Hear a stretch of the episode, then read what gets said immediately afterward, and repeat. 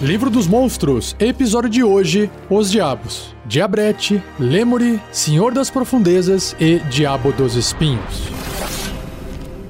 Regras do DD 5E. Uma produção RPG Next.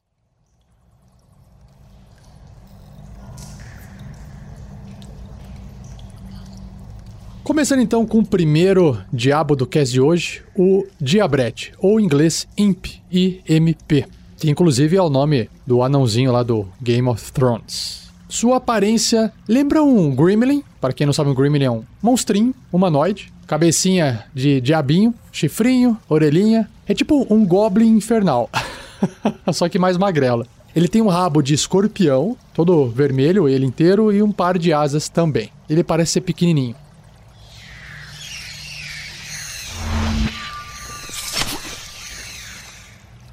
Dentro da hierarquia do inferno, o Diabrete é o menor dos diabos menores, é mais fraquinho. Ele está acima do Lemuri, que aqui pela hierarquia está fora do tamanho dos diabos, e ele é o menor dos diabos menores. Ou seja, ele está abaixo do diabo dos espinhos, diabo barbado, e assim vai. Coitado. Coitado nada, é diabo, tem que morrer.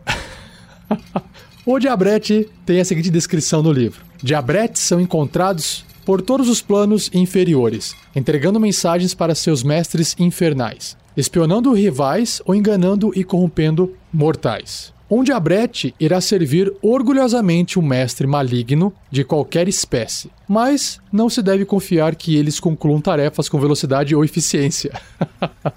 Um diabrete pode assumir formas animais à vontade, mas em seu estado natural, ele se parece com um humanoide diminuto, de pele avermelhada, com rabo farpado, pequenos chifres e asas de couro. Ele ataca enquanto invisível, golpeando com seu ferrão venenoso. Legal, curti. E agora vamos pro bloco de estatísticas do diabrete.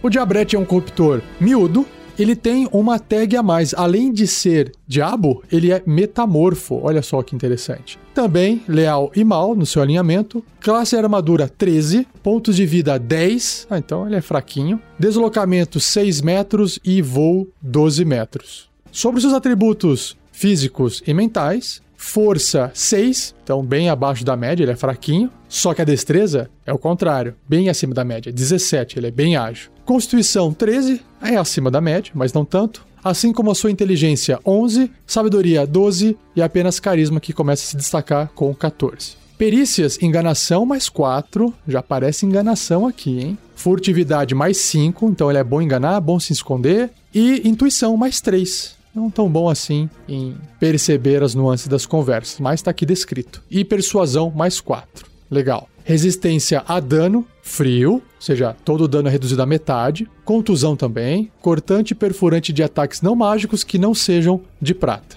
Ele tem imunidade a dano de fogo e veneno. E, por consequência disso, ele também é imune à condição de envenenado.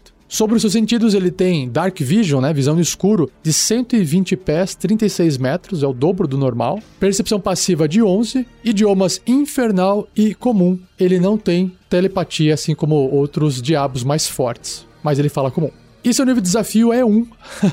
Olha, não confunda, tá? Nível de desafio 1, que concede 200 pontos de experiência, significa que se tiverem 4 aventureiros de nível 1 combatendo um diabrete, eles vão se desgastar um pouco, mas conseguem derrotar. Mas não é tão facinho assim. Num combate 1 para 1, tipo, sei lá, um guerreiro versus um diabrete, pode ser que um dos lados ali saia morto com facilidade, tá? Então, só para ter uma noção. Bom, sobre suas habilidades, ele é um metamorfo, então ele vai ter essa habilidade. Ele também tem resistência à magia e visão de diabo. Então vamos lá, metamorfo. O Diabrete pode usar sua ação para se metamorfosear nas formas de besta de um rato, que aí o ratinho tem deslocamento de 6 metros, corvo, 6 metros ou voo de 18 metros, ou aranha, 6 metros andando ou escalada de 12 metros. Ou em sua forma verdadeira, né? Ele gasta ação para se metamorfosear voltando à sua forma verdadeira. Suas estatísticas são as mesmas em todas as formas, no entanto, seu ataque é diferente em algumas delas. Qualquer equipamento carregado não será transformado. Se for morto, o Diabrete volta à sua forma de diabo. E aí a resistência à magia, o Diabrete tem vantagem em testes de resistência contra magias e outros efeitos mágicos, e a visão de diabo significa que escuridão mágica não impede a visão no escuro do Diabrete. Já sobre suas ações, ele tem duas: o ferrão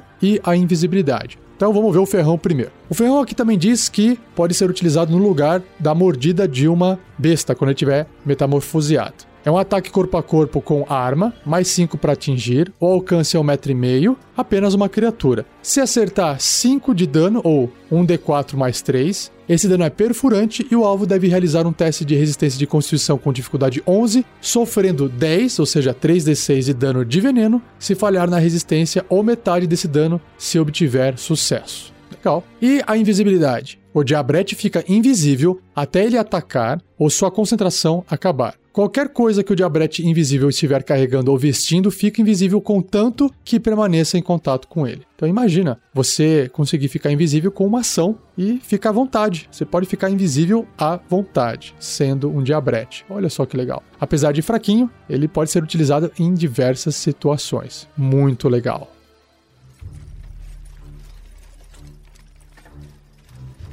Ideia de aventura. Bom, como o diabrete é de nível 1, fica fácil de você utilizar ou um bando de diabretes com aventureiros mais fortes, ou você já pode apresentar o diabrete tranquilamente para personagens de nível 1 em qualquer aventura. Nesse caso, o que é interessante, na minha opinião, é que num primeiro ver, as criaturas, os aventureiros que tiverem contato com o Diabrete, ao olhar aquele bichinho, não perceber que aquilo é uma ameaça, porque ele é um corruptor miúdo. E miúdo é menor do que um Heflin. É um degrauzinho abaixo. É como se fosse um gato, por exemplo, ou um cachorrinho, mais ou menos desse tamanho, bem pequenininho. Então ele pode estar tá no ombro de alguém importante, ele pode estar tá dando conselhos, ou ele pode usar a sua invisibilidade e ficar observando a galera fazendo alguma coisa, informando alguém do que está acontecendo. Então ele pode ser um ótimo scout, tanto para um aventureiro quanto para um inimigo do aventureiro. Mas o que eu acharia legal aqui é criar um diabrete que ele tem ambição de poder, porque lá no inferno ele pode se transformar em outros diabos se ele for promovido. E para isso ele resolveu abandonar o posto dele e numa jornada, numa aventura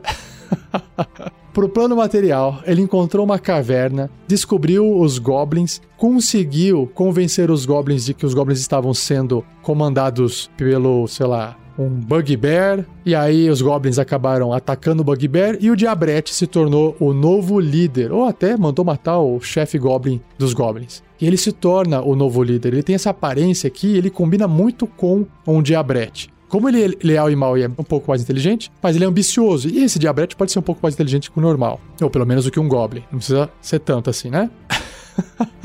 e aí imagina ele tendo uma vida numa caverna onde ele usa o seu carisma. É, a ideia de carisma é essa presença que ele tem de comandar a tropa. E ele tá comandando goblins. E ele tá ali. Quando de repente, claro, dá merda, os aventureiros chegam e se deparam com o líder dos goblins, que nada mais é um diabrete. Ele pode, nesse momento, ficar invisível e fugir, ou ele pode bater um papo, trocar uma ideia com os aventureiros, se assim for. Ele pode acabar ofertando: olha, gente, eu não me mate que eu tenho mais informação. Veja bem, eu sou um diabo, não deveria estar aqui. Vocês não querem saber como eu vim parar aqui? Diabos não vivem no plano material, diabos vivem no inferno. Ou seja, ele faria de tudo para fugir. Uma vez ele não conseguindo fugir, ele apela para conversa. E aí ele conversa com os aventureiros na tentativa de se manter vivo, mesmo porque se ele morrer também no plano material, ele até fala isso, olha, bom, mas se vocês quiserem me matar, vão em frente, minha alma voltará para o inferno e meu corpo se reconstruirá lá e não adianta nada. E aí, na verdade, se ele voltar pro inferno, ele vai ser espancado lá porque ele falhou, falou que ia ser fodão, saiu do inferno, abandonou o trabalho dele lá e disse que só voltava com bastante, é, sei lá, com cabeça de alguém ou com alguma coisa para comprovar a maldade que ele fez no mundo. Mas se ele morrer e voltar pro plano do inferno já era. Bom, Nesse caso, ele tem que negociar com os jogadores. Só essa cena já vai criar uma situação extremamente interessante, porque ele pode trazer informações do inferno para os aventureiros e para os jogadores que talvez não saibam. Fala assim: olha, se vocês me matarem, eu vou voltar, não vai acontecer nada, tudo bem, vocês mataram, completaram a missão de vocês, ou eu posso ajudar vocês a entender como é que existe uma passagem do inferno para cá, porque eu saí do inferno e vim pro plano material. Eu posso ajudar vocês nisso. Se vocês me pouparem, eu não tô afim de morrer e voltar pro inferno, e eu posso aqui talvez ajudar vocês. Enfim, e aí dá pra desenvolver a aventura em cima disso. E aí acaba a aventura aí, bom, se não matou o Diabrete, Beleza, começa uma próxima aventura com o Diabrete informando onde tá essa passagem entre o plano infernal, ou talvez alguém que esteja fazendo é, uma invocação, né, de criaturas e ele veio através dessa invocação. Mas se ele veio através dessa invocação, por que, que ele não está sendo comandado? O que aconteceu? Será que a pessoa que o invocou morreu e ele ficou livre? Pode ser. Aí você pode desenvolver a história. Mas o legal é esse, o legal acho que é essa intriga, certo? Curtiu? Deixe também a sua ideia no fórum do RPG Next, já sabe onde acessar. rpgnext.com.br, tá escrito lá em cima fórum ou no post desse episódio tem uma imagem lá do fórum, tá bom? Acesse, escreva, compartilhe a sua ideia. Seja você também um guerreiro uma guerreira do bem. Para saber mais, acesse padrim.com.br barra rpgnext ou picpay.me barra rpgnext.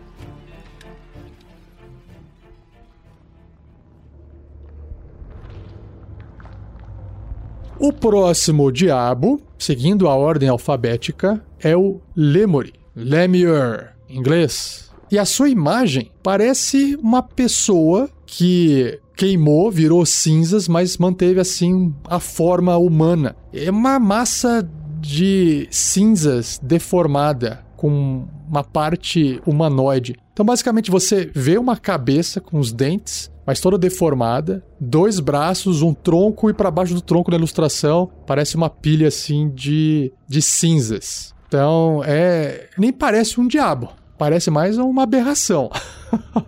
mas deve ter uma explicação para isso. Vamos ver na descrição do livro.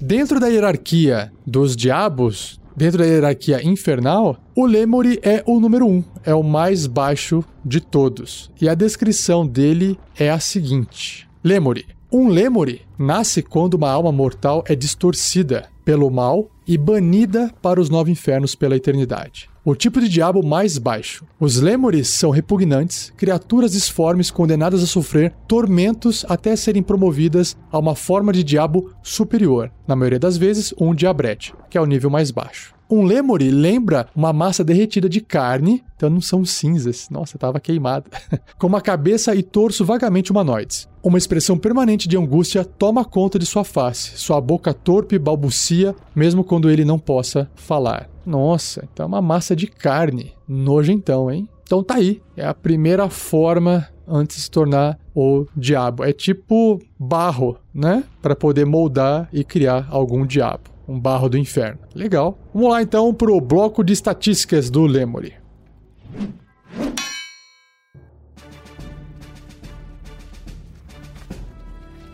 Lemuri corruptor médio, ou seja, tem um tamanho de um humano, tag diabo, leal e mal. Então, apesar de ele aparecer uma abominação, ele é um diabo, o que é interessante. Nesse caso, imagino eu que ele só vai ser encontrado no inferno, mas deixamos a discussão sobre ideia de aventura para mais tarde. Sua classe armadura é 7. Nossa, que baixo. Se não me engano, é menor que a de um zumbi. Pontos de vida 13. Tem mais do que o diabrete. Deslocamento 4,5. Caramba! São três quadradinhos por turno apenas. Sobre os seus atributos físicos e mentais, se é que tem algum, bom, força 10, olha só, então força na média. Só que a destreza 5, extremamente baixa. Constituição 11, ok, na média. Agora, inteligência 1, nossa, completamente alienado do que está acontecendo. Sabedoria 11, ah, então ele vai agir com instinto. É isso que diz a sabedoria aqui. Ele é tipo um animal mesmo. Pô, mas o animal não tem inteligência 1, às vezes tem 3, né? Mas 1 aqui para ele é realmente não entende nada, mas ele tem um instinto, que é a sabedoria 11. E carisma 3. Bom, ele tem resistência a dano de frio apenas, imunidade a dano de fogo e veneno. Hum, legal. Ele tem imunidade às condições de amedrontado, enfeitiçado e envenenado. Sim, se ela é imune a dano de veneno também, o envenenado entra aqui. Sobre os seus sentidos, ele tem visão no escuro de 36 metros, aquela visão no escuro estendida, né?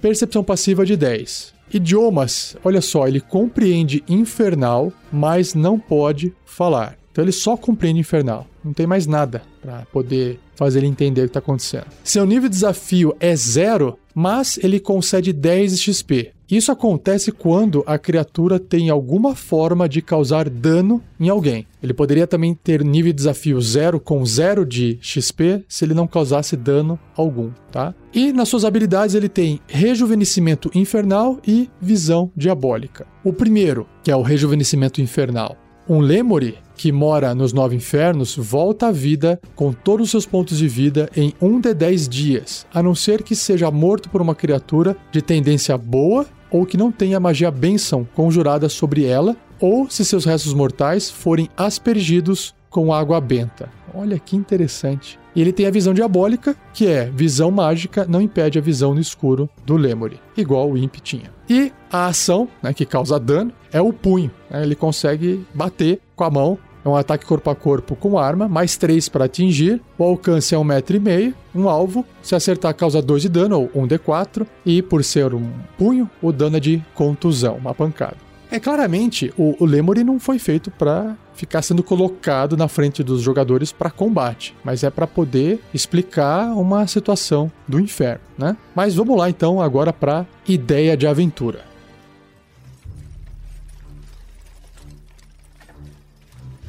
Ideia de aventura com Lemuri. A não ser que os aventureiros estejam no inferno, dificilmente eles vão acabar vendo um Lemuri. Essa massa de carne que está ali esperando ser promovida para virar algum diabo. Mas o que eu acho interessante nesse caso é você pegar o lore do Lemuri e não necessariamente precisar apresentar um Lemuri. Então imagine a seguinte situação: os aventureiros foram chamados por algum religioso de um reino que esteve recentemente num combate. Esse reino perdeu, por exemplo, o príncipe ou o próprio rei morreu em combate, etc. E todo mundo achava que o príncipe ou o rei eram pessoas boas. E aí, quando eles são chamados, os aventureiros são chamados por esse, esse representante religioso do reino, ele explica qual é o problema. Ele diz que jamais ele poderia explicar para as pessoas o que aconteceu. Então, se o rei ou o príncipe morreu na guerra, ou sei lá, qualquer pessoa, pode ter sido a rainha, enfim,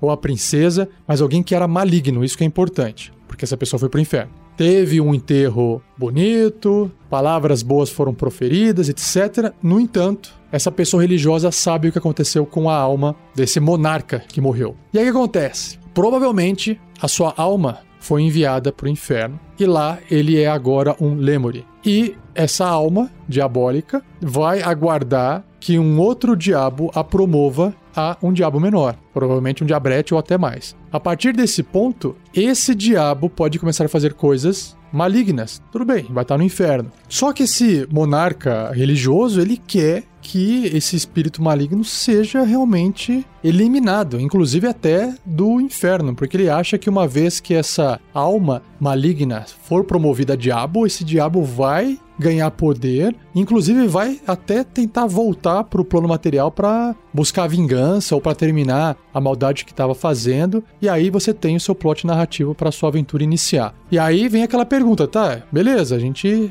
aceita aí a missão e o que a gente tem que fazer? Aí os aventureiros têm que ir pro inferno. Acho que essa é o início de uma jornada interessante, né? Ir para o inferno atrás de um Lemuri. E aí, como fazer isso, né? Vai ter que abrir um portal, mas quem que vai buscar para fazer isso? Essa pessoa que tem essa habilidade em abrir portais para o inferno, será que não é um problema também? Será que essa pessoa não vai estar envolvida em algum plano? Enfim. De qualquer forma, tem que se encontrar uma forma de eles irem para o inferno. E uma vez chegando lá, eles podem estar num nível que é o nível mais alto, né? E encontrar um lugar cheio de lemures. E aí, como descobrir quem é o lemure do qual eles têm que realmente destruir, jogar água benta lá, por exemplo? Né? Então, assim, o Lemuri já começa trazendo essa ideia de plot de aventura, só para poder começar a fazer uma viagem pelos nove infernos dos aventureiros. E aí começa a sua aventura. Beleza? Então, pega essa ideia, continue ela, escreva uma aventura, poste no fórum pro pessoal poder jogar. Ou só coloque uma sinopse mais detalhada de como fazer isso acontecer. Ou se você quiser, escreva sua própria ideia, mas compartilhe, tá bom? E vamos pro próximo diabo.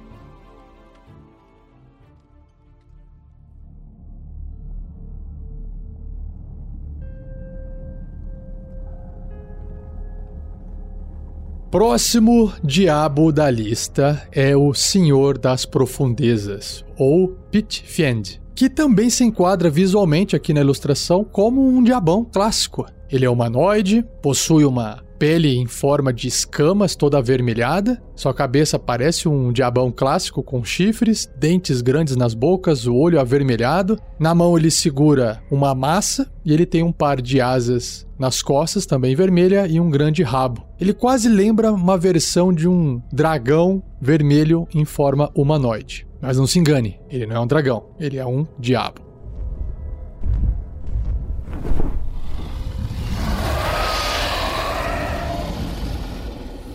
Dentro da hierarquia infernal, o Senhor das Profundezas é o diabo mais poderoso entre os diabos menores e maiores. Ele é o número 11. Acima dele, apenas os Arquidux, que são os diabos que reinam os nove infernos. Acompanhe comigo a descrição dele aqui do livro. Senhor das Profundezas. Os incontestados senhores de quase todos os outros diabos senhores das profundezas atendem aos arquiduques e arquiduquesas dos nove infernos e cumprem seus desejos. Esses poderosos diabos são os generais dos nove infernos, liderando as legiões infernais em batalha. Com um senso de superioridade e direitos inflados, senhores das profundezas formam uma aristocracia grotesca no reino infernal. Esses tiranos autoritários e manipuladores conspiram para eliminar qualquer coisa que fique entre eles e seus desejos, mesmo quando estão negociando as perigosas políticas circinais dos nove infernos. Ou seja, as políticas das espirais que os nove infernos formam. Um Senhor das Profundezas é um monstro largo, com uma cauda prênsil, ou seja, uma cauda que é capaz de enrolar e prender, e enormes asas que ele envolve ao seu redor como um manto. Escamas rígidas cobrem seu corpo e seu estômago secreta um veneno que pode derrubar até as mais poderosas das criaturas mortais. Ah, essa eu vou querer ver. Assustador em batalha, um Senhor das Profundezas escolhe os oponentes mais poderosos para um combate um contra um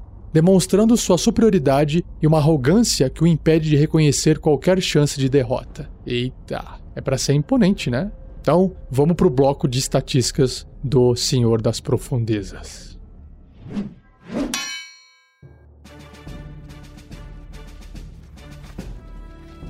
Senhor das Profundezas é um corruptor grande, ou seja, do tamanho de um ogro. Tem a tag Diabo, Leal e Mal. Sua classe armadura é 19 e é uma armadura natural, né? Suas escamas da sua pele o protegem. Pontos de vida 300. eu acho que é a primeira criatura que eu leio no livro dos monstros que tem esses pontos de vida. 300. Deslocamento 9 metros, o voo 18. Tá, vamos para os atributos físicos e mentais. Nem preciso falar que todos estão acima da média, mas o quanto estão? Força 26. Destreza 14, ufa, até aqui tá só um pouco mais alto.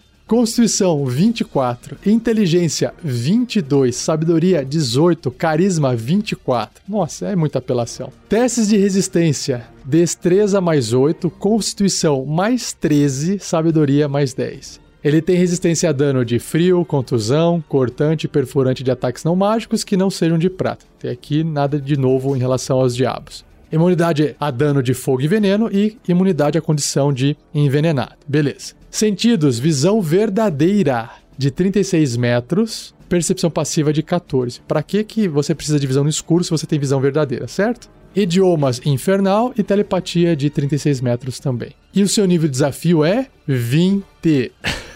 20! Nossa senhora! 25 mil pontos de experiência ele concede se for morto ou derrotado. Caraca! Entre as suas habilidades, ele tem arma mágica, aura de medo, resistência à magia e conjuração inata. Então, começando com arma mágica. Os ataques com armas do Senhor das Profundezas são mágicos. Uau! Como se precisasse. Mas isso é importante para o jogo. Agora, aura de medo. Qualquer criatura hostil ao Senhor das Profundezas que comece seu turno até 6 metros dele deve realizar um teste de resistência de sabedoria com dificuldade 21 a não ser que o Senhor das Profundezas esteja incapacitado. Se a criatura falhar nesse teste de resistência, o que é fácil para uma dificuldade de 21, a criatura ficará amedrontada até o início do próximo turno dela, ou seja, com a condição de amedrontado.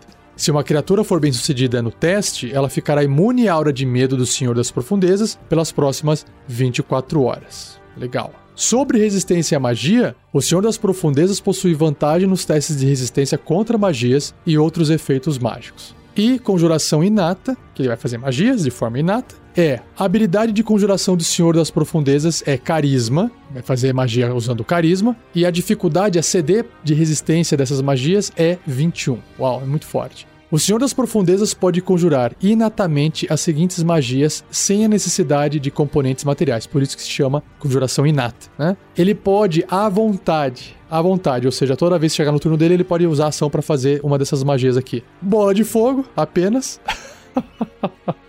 e detectar magia.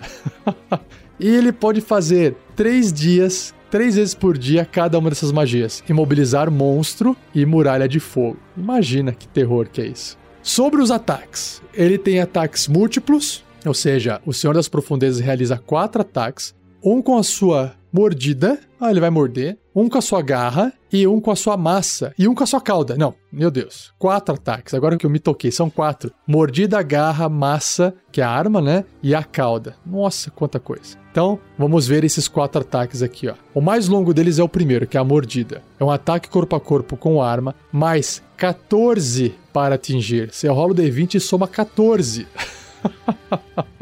O alcance é um metro e meio, apenas um alvo. Se acertar 22 ou 4d6 mais 8 de dano perfurante, eu acho que para o nível de desafio 20 você não pode reclamar desse dano. Agora, tem mais. O alvo deve ser bem sucedido num teste de resistência de constituição com dificuldade 21 ou ficará envenenado tá? Já é o veneno que vem do estômago dele lá. E tem mais, não acaba aí. Enquanto estiver envenenado dessa forma, o alvo não pode recuperar pontos de vida e sofre 21 ou 6d6 de dano de veneno no início de cada um dos seus turnos. O alvo envenenado pode repetir o teste de resistência no final de cada um dos seus turnos, terminando o efeito sobre si caso obtenha sucesso. Ou seja, aquele veneno fica tirando pontos de vida do seu alvo todo turno. Olha só que terror. E é muito forte realmente. Então tá aí, ele vai morder a pessoa para poder causar esses 22 de dano médio e ainda envenenar se for possível. Legal. Agora sobre a garra, é um ataque corpo a corpo com arma, mais 14 para atingir, o alcance é 3 metros, porque ele estica o braço, um alvo, se acertar 17 de dano, 2 de 8 mais 8 e o dano é cortante. Beleza. Agora a massa é um ataque também corpo a corpo com arma, mais 14 para atingir também. O alcance 3 metros, um alvo. Se acertar 15 de dano, ou 2d6 mais 8, e o dano é uma pancada, é um dano de contusão. Mais 21, 6d6 de dano de fogo. Ou seja, a hora que ele bate com a massa, a massa ainda frita ali na ponta, ferve junto causando dano de fogo. E por fim, a cauda é um ataque corpo a corpo com arma, mais 14 para atingir, o alcance também de 3 metros, apenas um alvo. Se acertar, 24 de dano. A cauda é uma chapuletada na, no corpo forte. E o dano é de contusão. Porra, que legal. É isso aí, é uma máquina de guerra, Senhor das Profundezas, com atributos extremamente altos. Vixe. Bom, antes de eu fechar o bloco de estatísticas aqui, essa sessão, também tem aqui o trecho de um livro de alguém que escreveu à mão. Vamos ler. O seu reino, deformado pela guerra, é cheio de corrupção. Lá, a sua população morre de fome e de conflitos. Eles clamam por uma nova liderança, alguém, alguém com carisma e com coragem de colocar um fim a toda turbulência e sofrimento. Você poderia ser essa pessoa.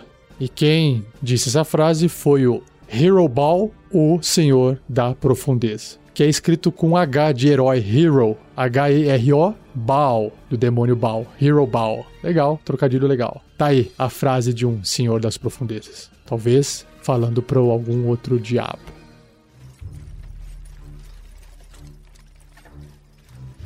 Ideia de aventura. Bom, como você percebeu, a não ser que você já comece sua aventura com personagens de nível 14, 15, 16, nível super alto, para poder chegar num ponto de enfrentar peito a peito, de peitar um Senhor das Profundezas. Se esse for o seu objetivo, beleza. Eu acho que dá para fazer um filme estilo Marvel, né? Ou da criatura vindo até o plano material e rolando um combate super poderoso, ou os aventureiros estarem já dentro do inferno, encontrando lá ele reinando, comandando, né, um general comandando as tropas ou sei lá, fazendo alguma coisa lá no inferno e os aventureiros encarando ele num combate. Mas o que eu acho que seria mais interessante para uma ideia de aventura é, de novo, os aventureiros começam num nível baixo, tipo no nível 1, e eles obtêm informação sobre o inferno e eles sabem que tem um general lá dentro dando ordens e construindo um exército e com um plano maligno de fazer uma invasão, sei lá, no plano material, enfim, eles estão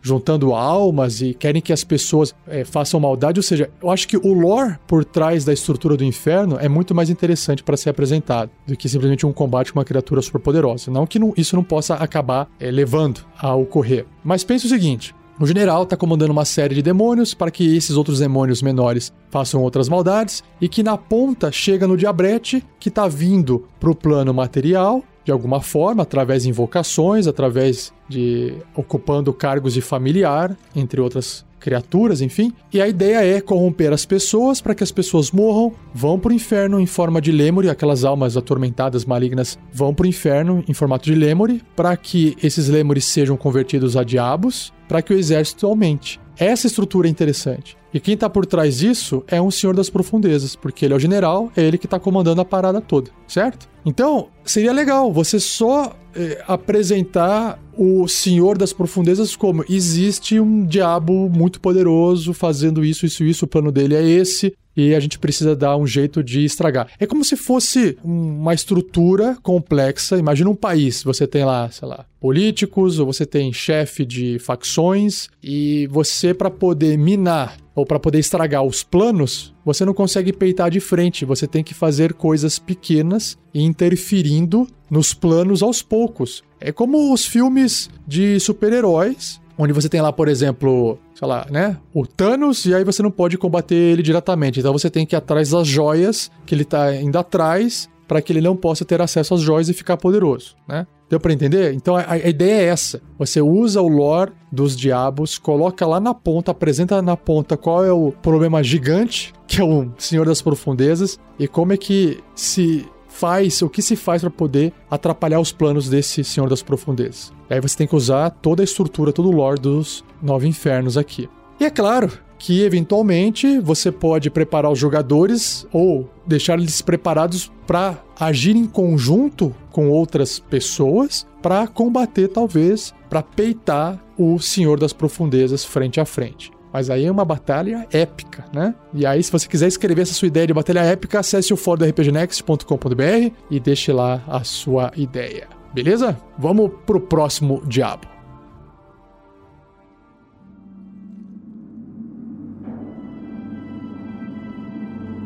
E o último diabo não só desse cast, mas o último diabo de todos os diabos do livro do monstro, ou Manual dos Monstros, é o Spine Devil, que é o diabo dos espinhos. A ilustração dele no livro lembra o Batman.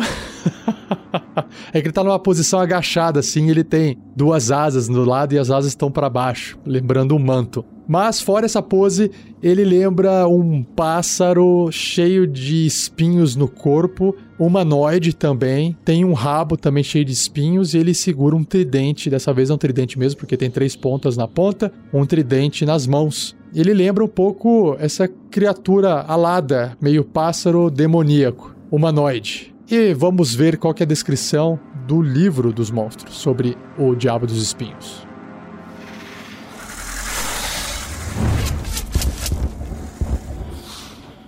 Dentro da hierarquia infernal, o Diabo dos Espinhos é um diabo menor. Ele tá acima do diabrete apenas. Então ele é fraco, né? Ele tem um número 3 dentro da hierarquia. E a descrição dele do livro diz o seguinte sobre ele: ele também é conhecido como Espinagon. Menores que a maioria dos outros diabos, Espinagons agem como mensageiros e espiões para diabos maiores e arquidiabos. É mais ou menos o papel do diabrete, só que ele está atendendo diabos mais poderosos. Eles são os olhos e ouvidos dos nove infernos, e, mesmo corruptores que desprezam a frágil ameaça de um diabo dos espinhos, os tratam com um pouco de respeito. O corpo e cauda de um diabo dos espinhos são cobertos de espinhos e eles conseguem usar suas caudas espinhosas como armas à distância. Os espinhos explodem em chamas ao impacto. Quando não estão entregando mensagens ou coletando inteligência, os diabos dos espinhos servem nas legiões infernais com artilharia aérea, sobrepujando de sua relativa fraqueza ao se juntarem em turbas para subjugar seus oponentes. Ou seja, eles se unem a outros diabos mais fortes para poder diminuir suas fraquezas. Embora anseiem por promoção e poder, os diabos dos espinhos são covardes por natureza e eles rapidamente se dispersarão se uma luta se voltar contra eles. Ah, interessante. Legal.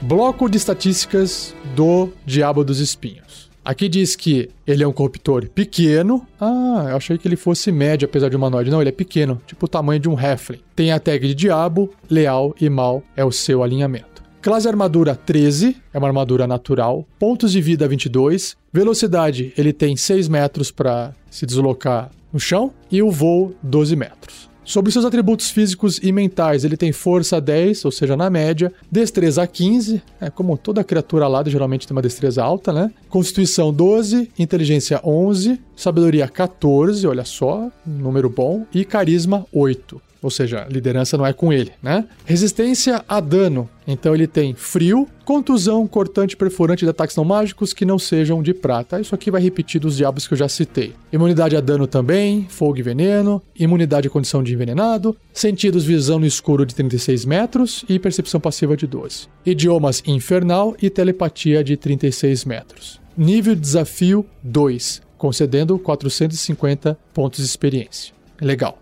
Sobre as habilidades, ele tem espinhos limitados, resistência à magia, sobrevoo e visão diabólico. Então, resistência à magia e visão diabólica eu já citei nos outros diabos, não vou repetir. Então, vamos pro espinhos limitados aqui, ó. O diabo possui 12 espinhos de cauda. Então, imagino que ele vai usar os espinhos para fazer alguma coisa e gasta, né? Então, tem 12. Espinhos gastos crescem novamente enquanto o diabo termina um descanso longo. Provavelmente é isso. Já já a gente vai descobrir isso nos ataques. E o sobrevoo, o diabo não provoca um ataque de oportunidade quando voa para fora do alcance de um inimigo. Ou seja, qualquer diabo que tenha asas e voe, ele pode estar tá voando, fazer um ataque, só que quando ele passa por perto de um inimigo no voo e ataca, quando ele sai de perto desse inimigo, ele causa um ataque de oportunidade. E se aquela criatura tiver uma reação, ela pode usar essa reação para poder fazer um ataque de oportunidade. No caso do Diabo dos Espinhos, esse ataque de oportunidade não pode ocorrer, né? Porque ele tem essa habilidade de conseguir atacar voando, certo? E sobre as ações, ele também tem ataques múltiplos, ou seja, ele realiza dois ataques. Um com a sua mordida, olha só, ele pode morder, e um com seu garfo, que é o tridente que eu citei. Ou dois com seus espinhos de cauda. Hum, ele pode então trocar completamente e fazer um ataque com seus espinhos de cauda. Vamos ver, ó. A mordida é um ataque corpo a corpo com arma, mais dois para atingir. O alcance é um metro e meio, apenas um alvo. Se acertar, 5 de dano ou 2d4 e o dano é perfurante. Legal. O garfo, que na ilustração parece bastante um tridente, é um ataque corpo a corpo com arma, mais 2 para atingir, o alcance é um metro e meio, um alvo. É, ele é uma criatura pequena, né? Então a arma dele também acaba sendo pequena. Se acertar 3 ou 1 d6 de dano perfurante. E o Spin de Cauda, um ataque à distância com arma mais 4 para atingir, ou seja, o dobro da chance se comparado com os outros ataques para atingir. Não é o dobro, é mais 10%, né? Porque cada mais um é 5% de chance a mais. A distância é 12 metros até um máximo de 48, onde ele vai fazer um ataque com desvantagem. Apenas um alvo. Se acertar, 4 de dano, ou 1d4 mais 2, e esse dano é perfurante. Mais 3, um D6 de dano de fogo. Olha só que legal. Então, de longe, o melhor ataque dele realmente é o ataque de espinho da cauda. Só que ele só tem 12 e cada vez que ele atira, ele libera 2. Ou um ataque múltiplo, desculpa, né? Quando ele faz um ataque múltiplo, ele pode liberar dois espinhos. E como ele tem 12, então ele pode fazer 6 ataques desses. Se toda vez ele quiser fazer um ataque com dois dos seus espinhos de cauda, certo? Então tá aí, Diabo dos Espinhos. Ah, e para fechar, aqui também alguém deixou uma nota escrita sobre ele no livro. Vamos ver. Voem, minhas belezinhas, voem, voem. Quem disse isso foi Fierna, a arquiduquesa do Flegetonte, que é a quarta camada dos Nove Infernos. Ela disse isso enquanto ela comandava a sua legião de Diabos dos Espinhos. Olha só que bonito.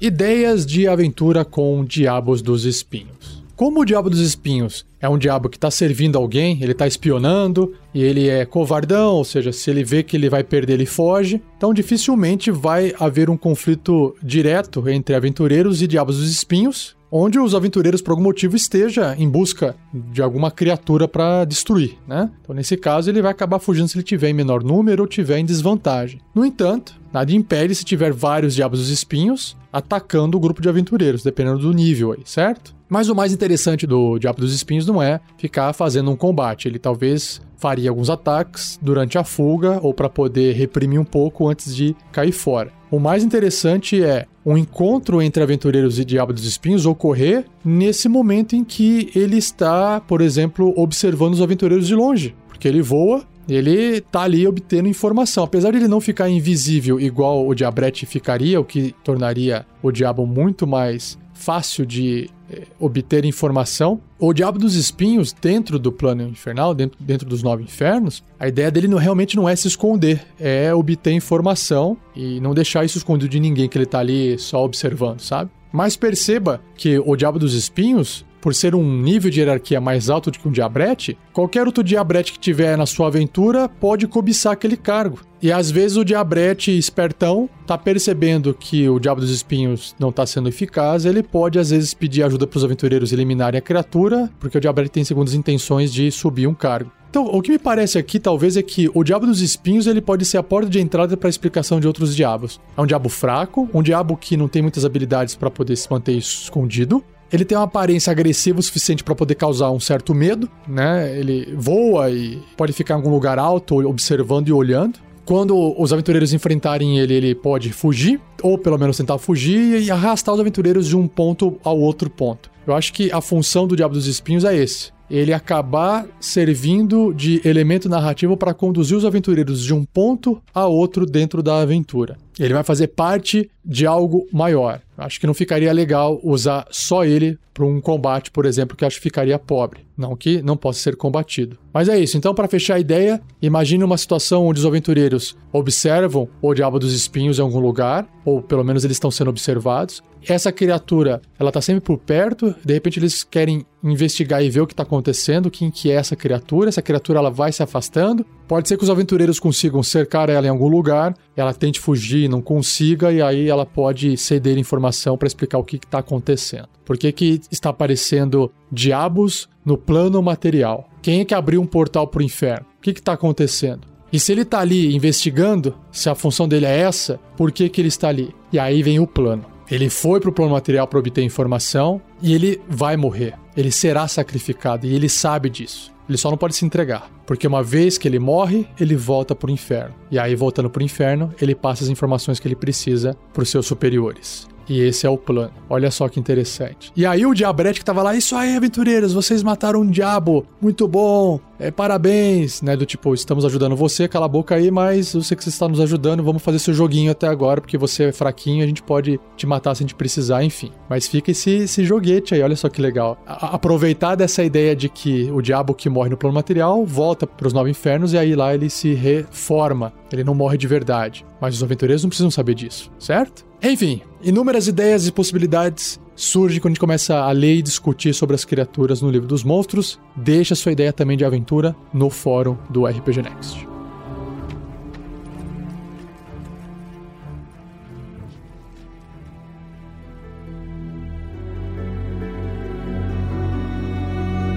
E assim eu encerro mais um episódio do Regras do D&D 5e. Não deixe de compartilhar com todos que curtem RPG. Não importa se essa pessoa joga D&D ou não, porque essas informações sobre criaturas também pode ajudar qualquer sistema, certo? Se você tiver dúvidas, quiser fazer alguma pergunta para mim, para que eu possa depois criar um episódio separado de respostas, escreva para rafael47@rpgnext.com.br. Ou, se quiser, pode deixar a sua pergunta no post desse episódio que eu separo ela para mais tarde, tá bom? Um muito obrigado mais uma vez a Gleico Vieira Pereira, o editor desse episódio. E antes de encerrar o episódio, eu quero deixar aqui uma dica. Essa dica não é nova, mas eu quero falar dela mais uma vez. E é importante porque com o aumento do dólar, as coisas que dependem do dólar, cotadas em dólar, também sobem, certo? Mas o Core Rulebook Gift Set do D&D quinta edição, que tem na amazon.com.br, o preço subiu? Subiu, mas não subiu proporcionalmente. Nosso dólar quase que dobrou. Era 3,80, foi quase para 6. Eu não sei quando é que você está ouvindo esse episódio. Espero que no futuro o dólar já tenha voltado a níveis humanos, né? Mas se você está ouvindo agora, corre lá, porque esse Core Rulebook Gift Set é uma edição limitada. Não vai existir para sempre. E justamente porque é uma coisa cara e de nicho que poucas pessoas compram. Então, se você não tem a sua cópia dos três livros do DD, quinta edição, em inglês, se você não tem o Escudo do Mestre e mais um case bonitão para guardar esses três livros, junto com o Escudo do Mestre, corre no link que tem no post desse episódio e adquira sua cópia antes que acabe. E outra, antes compensava se você tivesse cartão de crédito, os contatos certos, comprar fora, esperar um monte de tempo, rezar para não parar na alfândega, etc. Compensava comprar fora até esse ponto. Agora já não compensa mais, porque o preço da Amazon.com.br não está repassando esse aumento de dólar. Por quê? Porque o estoque foi comprado na época com o preço do dólar antigo. Não tem por que ficar subindo o preço, certo? Enfim, acesse o link, verifique o produto. Se você comprar, você vai estar adquirindo uma cópia desses três livros, que é o RPG mais antigo, mais famoso de todos já criados. D&D Quinta Edição é uma cópia definitiva, não existe nenhuma previsão ainda de sair uma nova edição, tá? Então se você quiser garantir uma cópia dessa quinta edição que tá maravilhosa e até aprender inglês, se quiser, adquira esses livros. Foi assim que eu aprendi muito vocabulário, muita coisa lendo livros do D&D, ok? Você vai sustentar o hobby, você vai comprar um produto que você provavelmente, se não tiver, vai gostar de ter e você ajuda o RPG Next porque a Amazon passa um percentual do valor da compra pra gente. O seu produto não fica mais caro, eles que deixam de ganhar um pouco mais porque eu estou aqui fazendo o jabazinho. E faz parte a gente ganhar uma parte disso, né? Tá bom? Chega! E não perca o próximo episódio, onde irei entrar em criaturas nada convencionais para o RPG, que são os dinossauros. Beleza? Então não perca o próximo episódio. Um abraço para vocês e até lá.